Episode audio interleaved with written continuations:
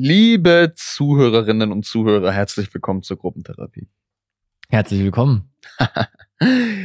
was geht ab? Wir haben heute was mitgebracht. Die Frage ist eigentlich relativ unspektakulär und relativ, ich würde sagen, fast schon inflationär und ein bisschen verbraucht, aber wir haben uns nochmal gefragt, machen uns soziale Medien unglücklich?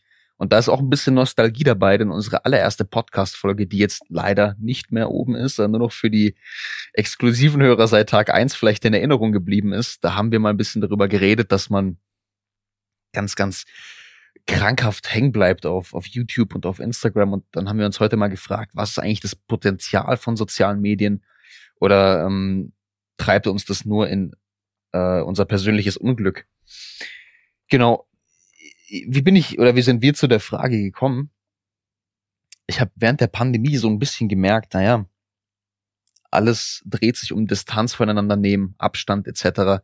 Jeder läuft so ein bisschen durch seinen eigenen Tag und was mir dabei aufgefallen ist, jeder setzt sich auch die eigenen Maßstäbe, ne? Sei es Beruf, sei es Sport, seien es Hobbys.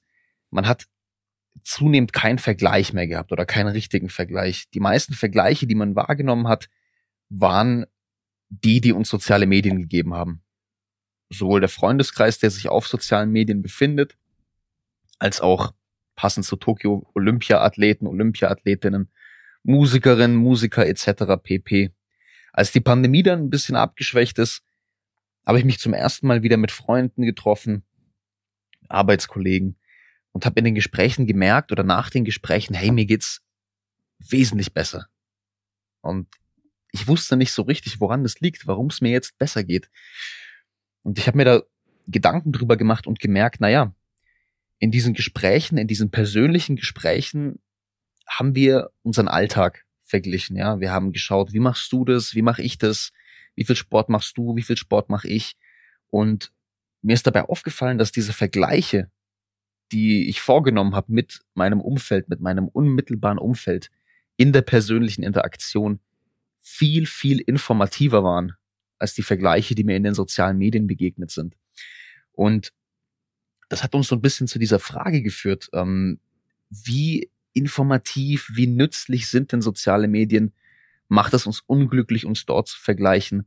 Gibt es überhaupt nützliche Bezüge auf sozialen Medien? Sind die Dinge, die wir dort sehen, erreichbar? Und äh, da möchten wir ein bisschen drüber sprechen.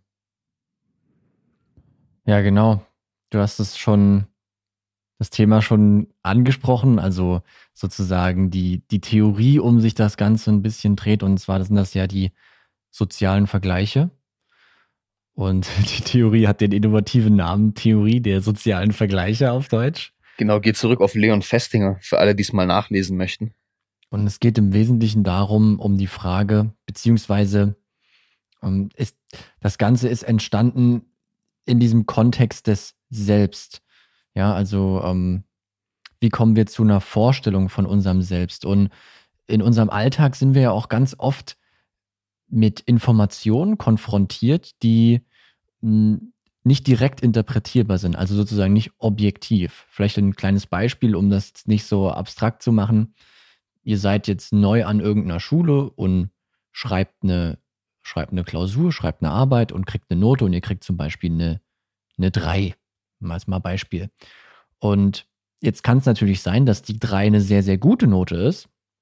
Wenn vielleicht jeder eine 4 hat oder eine 5 oder wenn das vielleicht ein Lehrer ist, der im Allgemeinen sehr schwierige Arbeiten macht und dann kann es natürlich sein, dass die 3 gut ist.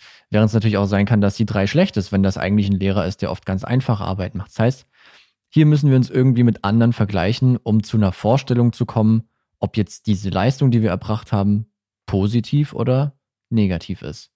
Also da schwingen schon zwei Sachen mit. Solche Vergleiche finden nach dieser Theorie vor allen Dingen eben dann statt, wenn es eine Unsicherheit gibt, also wir uns eben nicht ganz sicher sind, wie jetzt diese Information zu interpretieren ist. Und genau, dann finden eben solche Vergleiche statt. Und was man eben noch unterscheidet, ist, wie finden solche Vergleiche statt? Also es gibt unterschiedliche Arten von Vergleichen. Es gibt, mhm. ich kann mich ja mit jemandem vergleichen, der zum Beispiel besser ist als ich. Das ist dann so ein Vergleich, der nach oben geht, ein aufwärtsgerichteter Vergleich. Und ich kann mich mit jemandem vergleichen, der genauso gut ist wie ich, oder ich kann mich mit jemandem vergleichen, der schlechter ist als ich. Also das sind abwärtsgerichtete Vergleiche. Da gibt es auch nochmal Unterschiede, wie wir das vielleicht gleich noch sehen werden, gerade im Bezug mit Social Networking Sites. Absolut richtig, genau. Also um, um das nochmal irgendwie, um dem so, ein, so einen kleinen psychologischen Beigeschmack zu geben, es ist uns als Men Mensch einfach wichtig. Wir, wir entwickeln als Kinder irgendwann die, die Einsicht oder die Erkenntnis, es, es gibt ein Selbst, ja. Wir können uns zu unserer Umgebung abgrenzen. Wir sind eine abgeschlossene Einheit und wir bekommen auch zunehmend das Bedürfnis, unsere Fähigkeiten, die Teil unseres Selbst sind, zu bewerten, ja. Und Maßstäbe dafür zu kreieren, wie gut oder wie schlecht sind wir eigentlich im Vergleich zu unserem Umfeld. Und was dabei wichtig ist, wir suchen nicht nur nach irgendwelchen Vergleichen, sondern Vergleichen, die uns möglichst gute Informationen liefern. Und die Frage ist jetzt einfach, können soziale Medien uns gute Informationen liefern, ja? Weil wenn sie uns gute Informationen liefern können, dann wären das informative Vergleiche und dann hätten wir auch die Möglichkeit, nicht rein unglücklich zu werden, beziehungsweise davon zu profitieren. Und du hast jetzt ein paar Sachen auch mal gelesen, ähm, also du hast ein bisschen in die, du bist ein bisschen in die Recherche gegangen und hast genau. mal geschaut, es gibt beim Thema soziale Medien einfach ein paar Unterschiede bei der Nutzung oder auch bei der Art und Weise oder bei, bei welchen Leuten diese sozialen Medien vielleicht nutzen, die das alles bisschen beeinflussen können. Und du kannst ja mal vielleicht ein paar Schlagwörter nennen, die da wichtig sind oder ein paar Aspekte. Genau, ich finde, was man ganz vorweg sagen muss, dass es natürlich nicht so ist, dass uns soziale Medien per se unglücklich machen, weil mhm. wenn das so wäre, dann würde das keiner nutzen. Weil ich glaube, niemand genießt das, unglücklich zu sein und sagt sich so, jetzt mache ich mich mal eine Runde fertig, gehe ich mal auf Instagram oder so. So ist es ja nicht. Also irgendwas gibt uns das Ganze ja, irgendwelche positiven Gefühle, so dass wir das natürlich nutzen wollen. Das finde ich, muss man mal vorweg sagen. Jetzt geht man natürlich schon in der Literatur davon aus, dass es halt auch negative Effekte von diesen sozialen Webseiten gibt, wie Instagram, Facebook und so weiter. Und dass diese negativen Effekte eben vor allen Dingen etwas mit diesen sozialen Vergleichen zu tun haben. Mhm.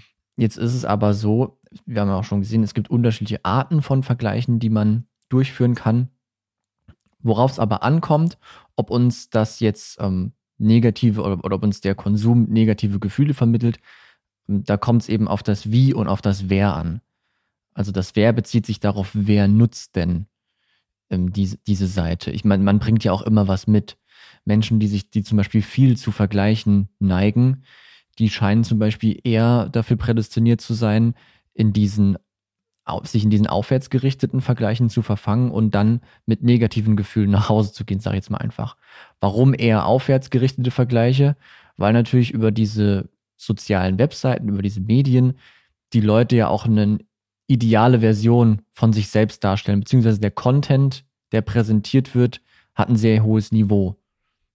Es ist leichter wie eh und je äh, auf Instagram hier ein Filter da, noch hier ein bisschen was bearbeitet und zack, schon sieht mein Urlaub an der Nordsee aus wie auf, keine Ahnung. Und da merkt man, finde ich, schon auch die, diesen ersten Teufelskreis. Der Mensch, der Mensch neigt dazu, sich selbst natürlich positiv darzustellen. Das ist eine, das ist eine Tendenz, die dem Ganzen unterliegt und gleichzeitig besteht innerhalb sozialer Medien auch die Verzerrung, dass man nur die positiven Eigenschaften darstellen möchte. Sprich, es gibt eine, eine Verzerrung in diese positive Richtung, sodass die Vergleiche auch meistens mit Menschen stattfinden, die sich oberhalb eines Selbst befinden. Ja. Also abwärtsgerichtete Vergleiche auf sozialen Medien bilden eher die Minderheit. Genau. Genau, das ist richtig gesagt. Und also das ist jetzt ein Punkt mit dem Wer. Also ähm, Menschen, die sich eben, die stark zu diesen Vergleichen neigen. Ein anderer Punkt, der interessant ist, eben, dass Leute, die nicht so glücklich sind zu einem Zeitpunkt, also man sagt, man redet da von dem Sub Subjective Wellbeing, also das subjektive, wie gut fühle ich mich gerade Gefühl. und solche Leute scheinen auch eher ähm, sich dazu geneigt zu sein, sich zu vergleichen mhm. oder Vergleiche durchzuführen. Das ist mal zu dem Wer. Dann das Wie. Es kommt natürlich auch darauf an, wie benutze ich denn die sozialen Medien. Man unterscheidet da zwischen, einem, zwischen einer aktiven Nutzung, also Menschen, die sozusagen vornehmlich Informationen kreieren, indem sie liken, teilen, Posts erstellen, mit Leuten interagieren, indem sie Nachrichten schreiben, also aktiv nutzen und Leuten, die das Ganze passiv nutzen, also die keine Informationen erstellen, sondern eigentlich nur Informationen konsumieren. Eigentlich nur am Swipen oder am Scrollen in den Genau. sozialen Medien. Ja. Und dieser aktive Konsum, der ist schon mit einer, mit einem Gefühl von Verbindung, also Leute fühlen sich verbunden mit anderen und dann auch mit einem hohen äh, Subjective Wellbeing verbunden, also Leute fühlen sich eher besser, während gerade dieser passive Konsum, also das reine Konsumieren, ähm, eher mit einer Verminderung von diesem Subjective Wellbeing in Verbindung gebracht wird. Und ich kann mir vorstellen, was bei, bei dem aktiven Konsum ist ja auch so ein Stück weit eine Selbstwirksamkeit dabei, ne? Oder man hat, man produziert etwas, man leistet etwas. Und ich glaube, diese aktive Komponente fördert natürlich das Wohlbefinden nochmal auf einer anderen Dimension. Genau. Also Aber du hast da- jetzt, genau, du hast jetzt eigentlich super gute Punkte angesprochen. Es gibt dieses, wie nutze ich das und äh, wer nutzt das, ja. Und man kann jetzt da, man kann da eigentlich so, so ein Worst-Case-Szenario kreieren, ja. Wenn ich jetzt eine Person bin, die stark dazu neigt, sich zu vergleichen, meinetwegen, weil ich unsicher bin über meine eigenen Leistungen. Wenn ich dann gleichzeitig eine Person bin, der es schlecht geht, also geringeres subjective Wellbeing, sagt man, subjektives Wohlbefinden. Und zum Dritten, wenn ich eine Person bin, die das eher passiv konsumiert, habe ich eine ganz ungeschickte Kombination von Faktoren, die verschiedene Teufelskreise aufrechterhalten. Denn Ja. Wenn ich ähm, wenn ich mich schlecht fühle, tendiere ich dazu, über diesen passiven Konsum mich zu vergleichen. Die Vergleiche werden wahrscheinlich eher schlecht ausfallen, was mein subjektives Wohlbefinden weiter verringert, was meine Tendenz, mich zu vergleichen, um mein Wohlbefinden wieder zu erhöhen, wieder antreibt. Und, und, und so hält es diese, diese Teufelskreise eben aufrecht. Und die Frage ist jetzt, was können wir machen? Wie können wir soziale Medien richtig nutzen? Wäre meine Antwort, wir müssen auf diesen Wer- und Wie-Dimension einfach ein bisschen schauen. Ja, noch eine kleine Ergänzung. Der Kickstart für den, für diesen Teufelskreislauf ist natürlich auch, dass Leute, die sich nicht so gut fühlen, sich natürlich auch ablenken wollen Mhm. und dann auch eher auf die sozialen Medien ausweichen. Genau, und da ist natürlich, was, was Ablenkung angeht, bietet sich das natürlich an. Das ist Ja. eine sehr schnelle, leichte Ablenkung. Genau, und wenn man jetzt da reinrutscht, wa- was, was kann man sich denn dafür Gedanken machen? Was, was wäre denn eine, eine Perspektive, soziale Medien richtig zu nutzen? Also wir haben mir die Frage gestellt, ne, macht, macht es uns unglücklich, Ja, so, äh, soziale Medien zu nutzen? Und da muss man natürlich mit einem entschiedenen Jein ein antworten. ganz, ein ganz klares, hartes Jein. ja, es kommt, es kommt halt auf das Wie und auf das Wer an. Mhm. per se kann man das nicht sagen. Ich kann jetzt hier auch zum Beispiel nur für mich sprechen, was ich mache. Ich mache aktuell, habe ich Instagram für mich gesperrt, sage ich mal. Also ich, ich, ich, ich habe mir das sehr schwer gemacht, auf die Seite zu kommen und bin vielleicht ein bis zweimal die Woche drauf und merke, dass es mir damit irgendwie besser geht. Ich bin auch Mhm. jemand, ich bin schon jemand, der sich viel vergleicht, auf jeden Fall. Und ähm, ich könnte fast sagen, ich bin mir gar nicht sicher, ob das für mich so gut ist. Mach gerade dieses Experiment, fühle mich damit gut und vielleicht ziehe ich mich da auch wieder zurück. Ich bin auf Instagram auch sehr wenig aktiv, bis gar nicht. Ähm, bei mir ist es eher YouTube, was mich so ein bisschen gefangen Mhm. hält, nach wie vor. Aber ich finde, es gibt ein paar gute ähm, so Take-Home-Messages, die wir geben können, wie soziale Medien nicht unglücklich machen unbedingt. Man kann sich die Frage stellen, wie passiv nutze ich soziale Medien oder wie aktiv, ja.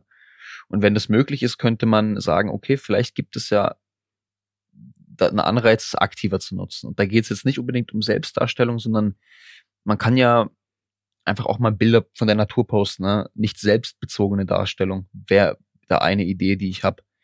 Dann gibt's noch einen Punkt, den wir gar nicht genannt hatten. Ähm, nicht alle Vergleiche, die man durchführt in sozialen Medien, führen zu geringerem Wohlbefinden. Es geht vor allem darum, wenn man seine eigenen Fähigkeiten oder seine eigenen Eigenschaften preisgibt, wie Attraktivität oder, oder körperliches Leistungsvermögen, diese Vergleiche führen eher zu geringerem Wohlbefinden. Wenn ich aber jetzt Meinungen zu politischen Themen, religiösen Themen etc. vergleiche, hängt es weniger mit meinem Wohlbefinden zusammen. Das heißt, man könnte in die Richtung gehen, was für, wem folge ich eigentlich, ja?